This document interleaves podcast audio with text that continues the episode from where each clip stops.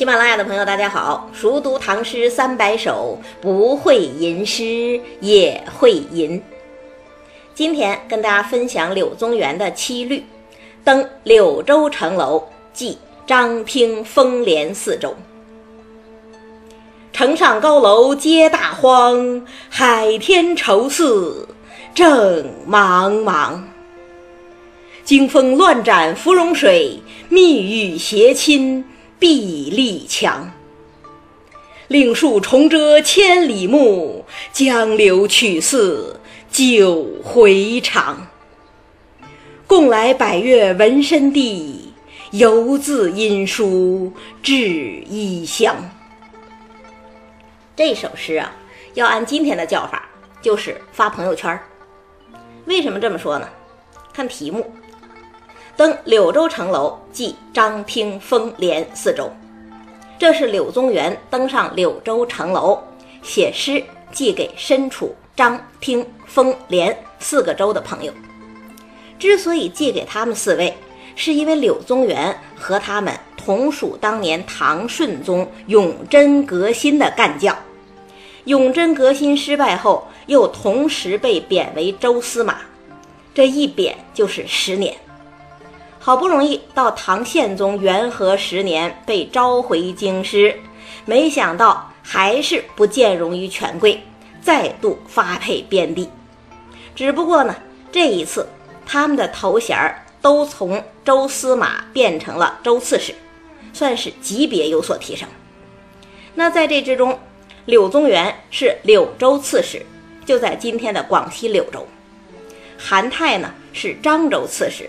在今天的福建漳州，韩烨是汀州刺史，在今天的福建汀州；陈建是丰州刺史，在今天广东的丰川县；而刘禹锡呢是连州刺史，在今天广东的连县。这五个地方，在当时都属于边荒之地。当年是携手共进的战友，此刻是患难与共的难友。同进同退，同喜同悲，这么多年，这五个人绝对是世界上最惺惺相惜，也最同病相怜的朋友。所以呢，柳宗元一到柳州，马上就给另外四位写信，写的就是这首《登柳州城楼寄张听风帘四周》。一首诗给四个人同时看，这不就是发朋友圈吗？那写什么呢？先看首联：“城上高楼皆大荒，海天愁似正茫茫。”诗人来到柳州，马上登楼远眺，只见一片荒凉，连天皆海。那面对此情此景，诗人的愁思也如海如天，茫茫无际。在中国古代呀，登楼本身就是一个重要意象。什么意象呢？想要排遣内心的苦闷，结果却更加苦闷。比方说建安七子之一王粲的《登楼赋》，不就说嘛：“登字楼以四望兮，聊暇日以逍遥。”可是登楼之后，四周美景尽收眼底，王粲不仅没能逍遥。反倒发出了“虽信美而非吾土兮，曾何足以稍留”的感慨。有家难归，有志难酬，这不是更加苦闷了吗？那李白宣城谢眺楼饯别教书书云也是一样的呀。所谓“长风万里送秋雁，对此可以酣高楼”。诗人登楼喝酒。原本就是要借酒消愁啊，可是呢，没想到啊，抽刀断水，水更流；举杯消愁，愁更愁。这都是用的登楼意象。那柳宗元这首诗也是一样的呀。诗人来到岭南蛮荒之地，内心凄凄惶惶，不免想要登楼散闷。可是呢？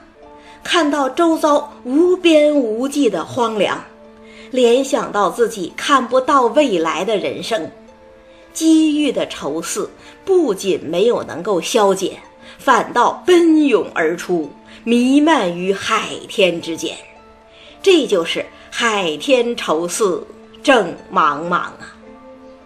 所以这两句诗一开头就真愁苦，真荒凉，但是呢，也真辽阔，一点儿也不小家子气，而且。这海天愁似正茫茫一出来，整首诗的情感基调也就定了下来。那么接下来，诗人究竟要怎样展现这无尽的愁思呢？看颔联：“惊风乱斩芙蓉水，密雨斜侵壁立墙。”这是诗人收回目光，从远景看到近景了。如果说远景是荒凉，那么近景是什么呀？是狂暴。狂暴在哪儿呢？在惊风，在密雨，在乱斩，在邪侵。所谓惊风就是疾风啊，所谓密雨就是暴雨啊。柳州属于岭南，本来就多风雨。诗人登楼之际，风雨大作。只见疾风扫过荷塘，水浪翻滚，荷花凌乱；又见暴雨随风斜下，像鞭子一样抽打着爬满壁立的山墙。你看这描写多精彩呀！夏天的暴雨不就是这个样子吗？问题是，作者只是在讲暴风骤雨吗？当然不是了。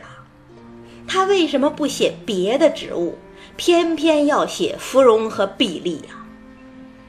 因为芙蓉和碧丽都是传统意义上的奇花瑶草，是美的象征。屈原《离骚》就讲啊：“知季何以为衣兮，及芙蓉以为裳。”又说了：“揽木根以结彩兮，观碧丽之落蕊。”芙蓉和碧丽就象征着人格的美好与高洁，可是呢，芙蓉出水和爱于风，而惊风偏要乱斩；碧丽富强和爱于雨，而密雨偏要邪侵。雨横风狂，红消翠减，让人情何以堪呐？这仅仅是在说眼前的风景吗？当然不是啊，芙蓉和碧丽就是柳宗元他们这些又单纯又充满理想主义的文人，而密雨惊风呢，就是险恶的政治风暴啊。这样一来，这一联诗也就不是单纯的写景，而是景中有情，腹中有幸。那看着眼前的风雨，想着自己的身世。诗人自然而然的就联想到了处境相似的朋友，一同贬官岭南的刘禹锡他们几位，此刻都怎么样了呢？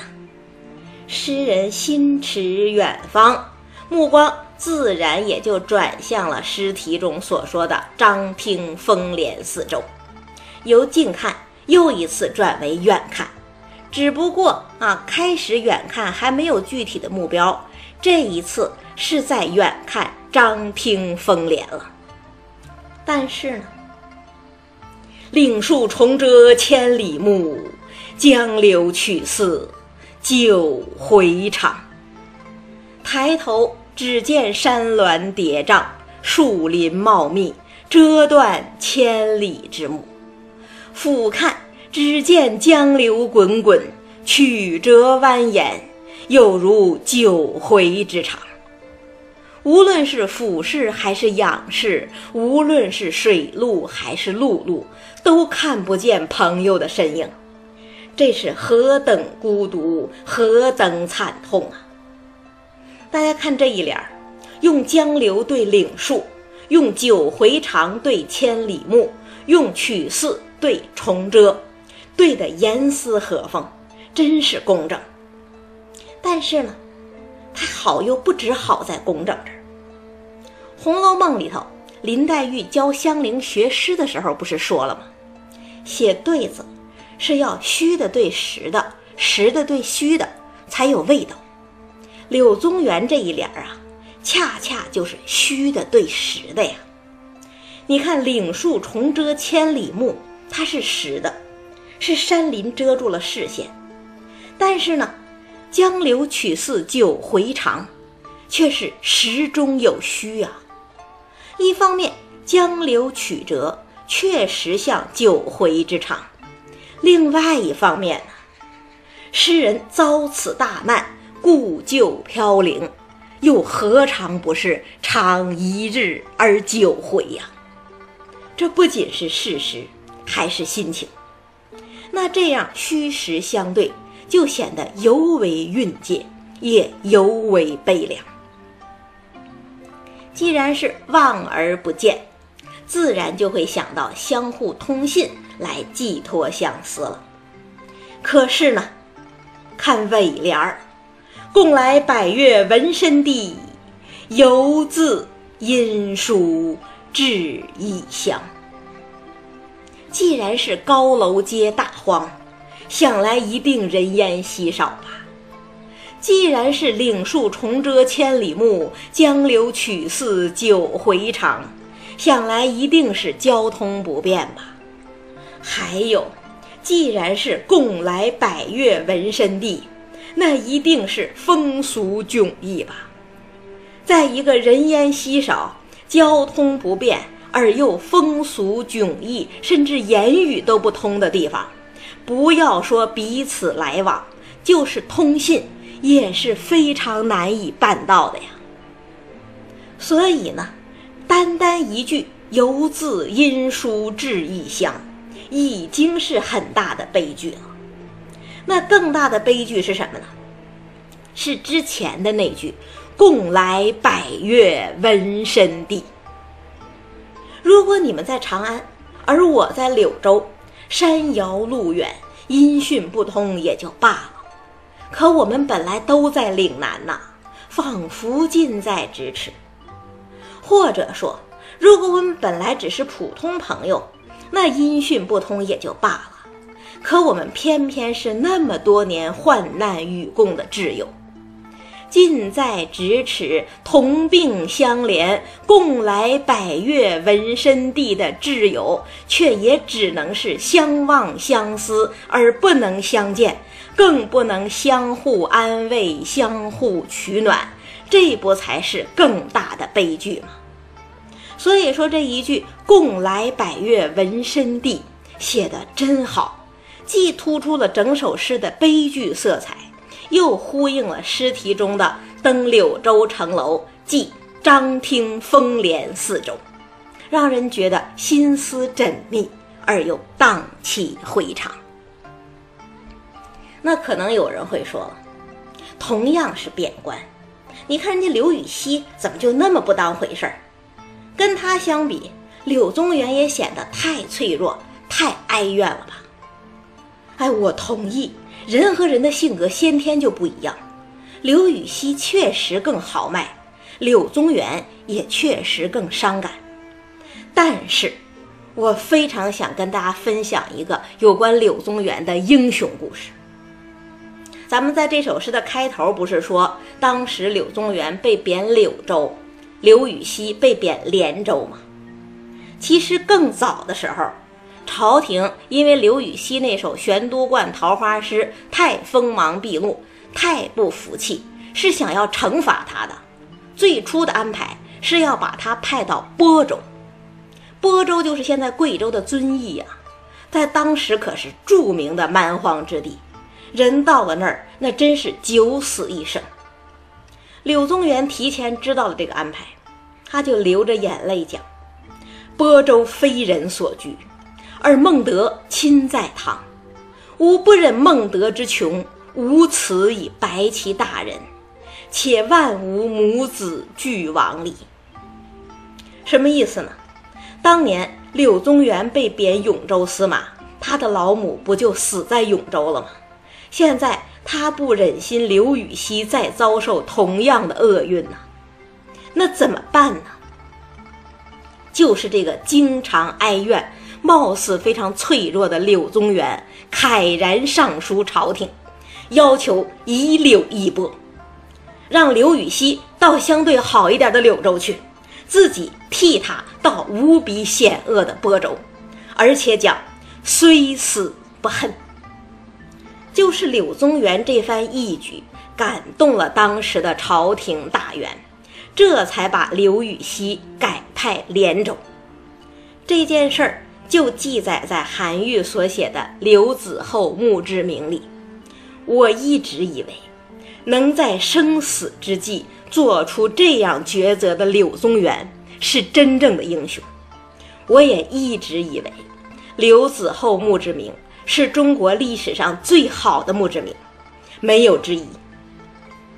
再读一遍：城上高楼皆大荒，海天愁似正茫茫。惊风乱斩芙蓉水，密雨斜侵壁立墙。